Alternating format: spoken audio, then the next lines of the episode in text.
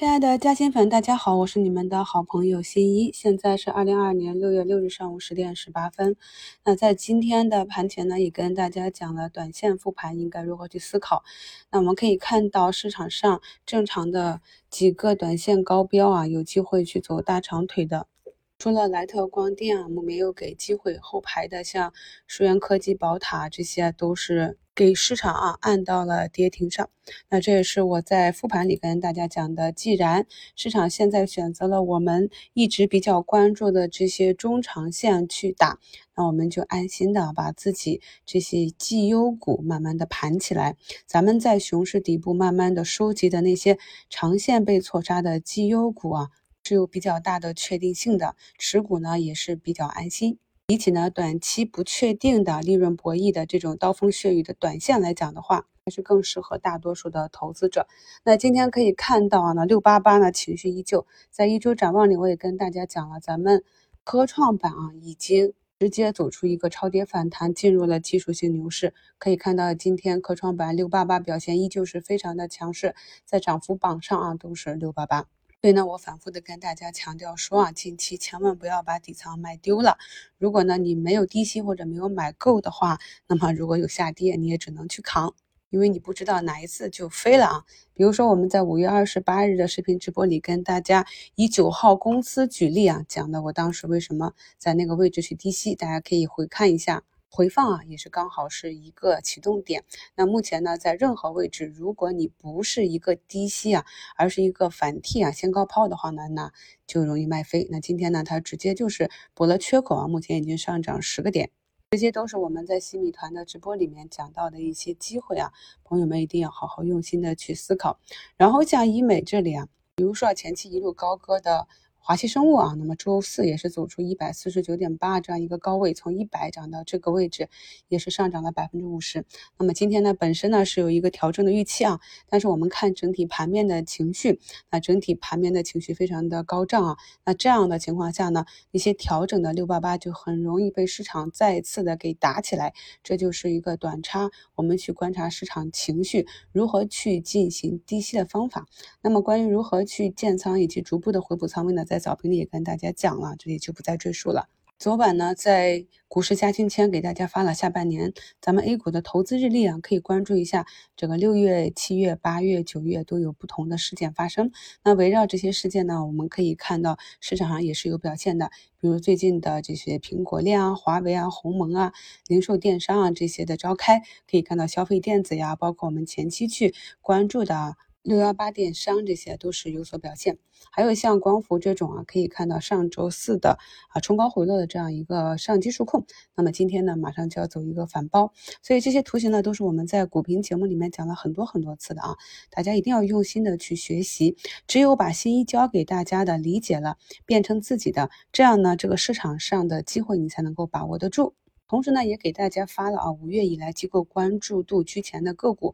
啊，有的朋友就问啊，老师这里面有十家机构去关注了分众传媒，但是对它二零二二年净利润的增长率呢，却是一个负增长，那么是不是我们要回避呢？我们可以看到在市场上啊，有一些是利润以及预期跟股价不同步的，这也是我在昨天做的一周展望里面跟大家啊，以一个朋友在嘉兴圈的提问啊，总是跟不上机构。给他这样一个解答，我们一定要理解这个市场它是在炒什么，一个市场的预期。那么当一个板块它最糟糕的情况已经出现了，一只个股已经被市市场悲观啊，被机构悲观的预测到了一个最差的情况了，那么情况不能够再糟糕的情况下，本身呢应该该跌了啊，但是市场却反映出一个利空啊，该跌不跌的情况下呢，我们就要注意啊，是不是股价或者整个。个股的基本面已经见底了，那么见底之后呢，就是一个反弹的好转。这种呢，说是逆向思维，其实呢，也是一个比较合理的逻辑啊。所以大家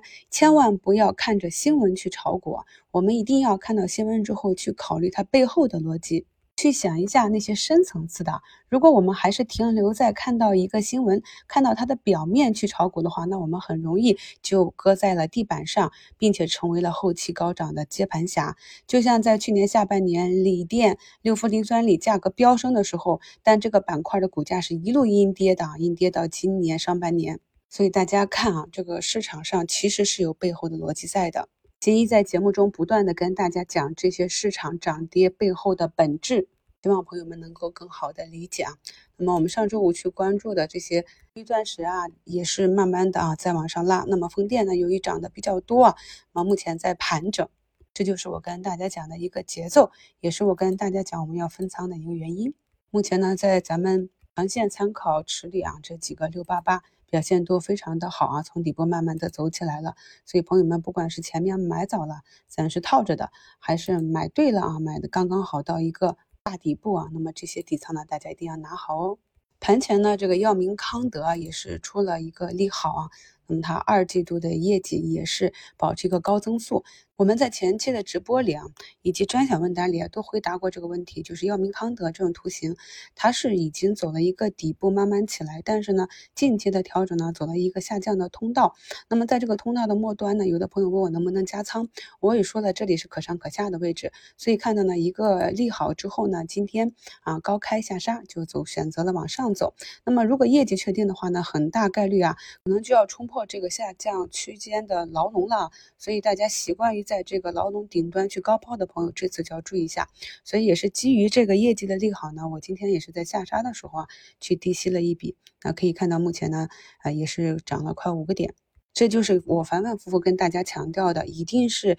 以业绩为基准，市场情绪以市场的估值为辅助，这样呢我们去参与啊就会简单的很多。虽然呢，咱们是从底部慢慢跟踪的，大家去看一下，我四月份就开始讲科技股是不是渣男啊啊，半导体芯片，特别是人工智能的 VR 导航啊。且我们都在去看啊，那么六八八我们也是一直在关注并且参与其中，所以呢我们在里面的人感觉涨幅比较大了，而实际上呢经过这一波百分之二十的上涨之后啊，很多啊芯片半导体呢它才是刚刚站上了它的牛熊分界线，那么此刻呢咱们在前面直播里面讲过，有底部右侧的选手，像这种选手呢，现在的市场行情才刚刚到他们的买入点，逐步的开仓点啊。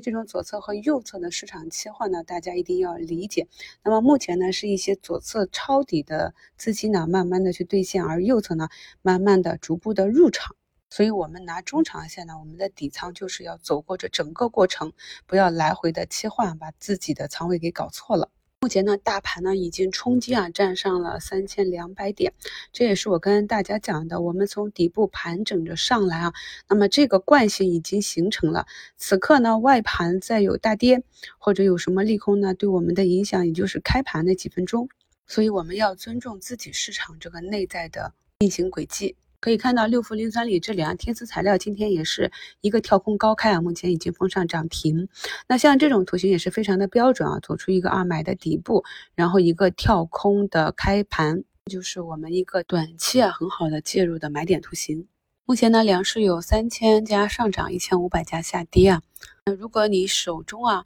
没有上涨的个股呢，再去重新的审核一下它的逻辑还在不在啊？如果它的逻辑和图形都完好的话呢？继续耐心的等待即可啊，所以朋友们可以看，如果我们顺势啊，在大盘的反弹上涨周期去操作的话呢，胜率啊就会高很多啊。那目前上机数控呢又再次的去冲击涨停了，已经反包了上周四的涨幅啊，在上涨的时候就是拼择股的能力以及持股的能力了。恭喜大家开门红，祝大家下午交易顺利。